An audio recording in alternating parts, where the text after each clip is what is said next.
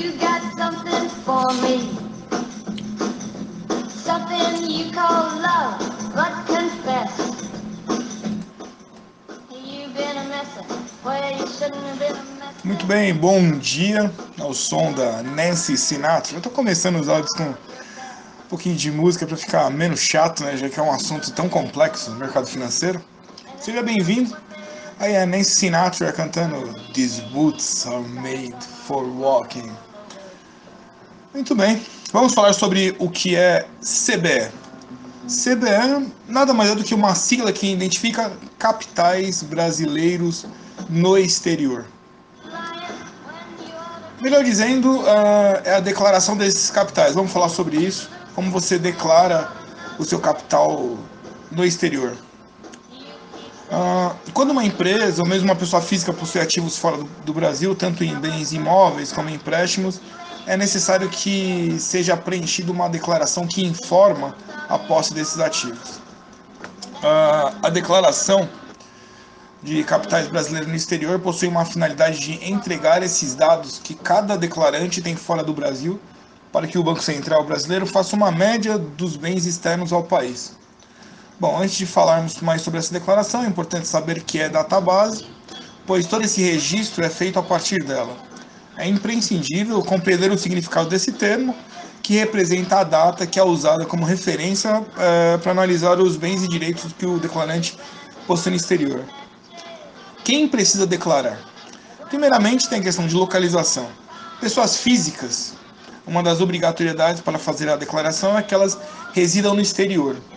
Já no caso das empresas, precisam declarar as que possuem sede em outro país. Então, se você está em outro exterior, for pessoa física, ou for uma pessoa jurídica, a sua sede tem que estar em outro país.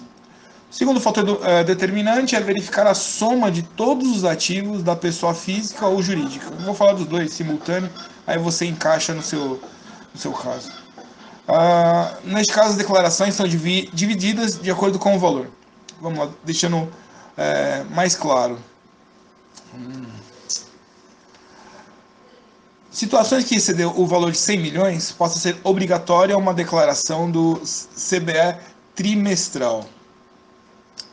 Assim, as databases são 31 de, uh, de março, 30 de junho e 30 uh, de, de setembro do ano vigente.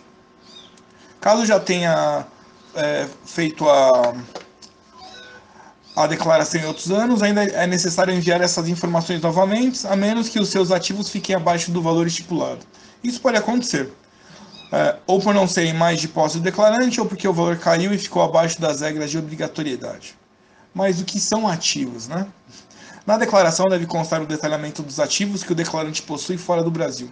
Porém, quando falamos em ativos, estamos nos referindo a todos os bens e direitos que uma pessoa tem em bens estão classificados veículos, imóveis, imóveis de decoração, por exemplo.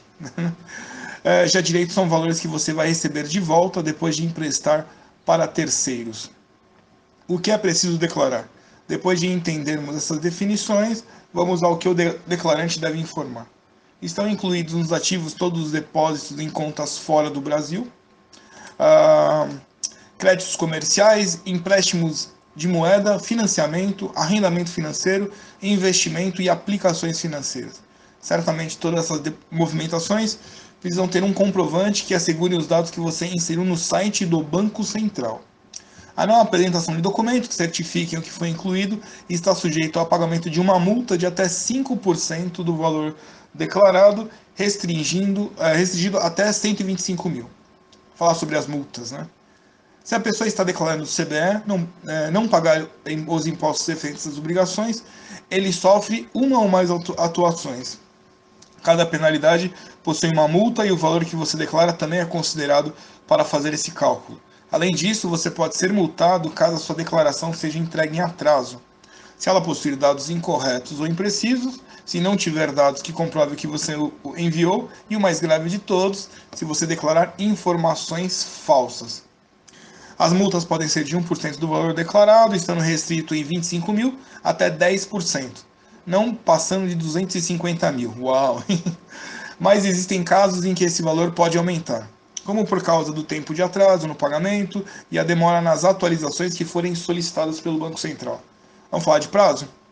No caso do declarante enviar as, as informações anualmente, na database de 31 de dezembro, o prazo de entrega é 15 de fevereiro até 5 de abril, tendo horário de encerramento às 18 horas. Mas se porventura a, declarão, a declaração tiver se, é, que ser entregue trimestralmente, cada data base possui um, um, prazo de envio. Então vem aqui, 31 de março, começa 30 de abril e acaba às 18 horas, dia 5 de junho. 30 de junho, começa 31 de julho e acaba às 18 horas do 5 de setembro. 30 de setembro, começa 31 de outubro e acaba às 18 horas do dia 5 de dezembro. Bom, é, essa foi a, as, as informações sobre CBE, que é a sigla de Capitais Brasileiros do Exterior.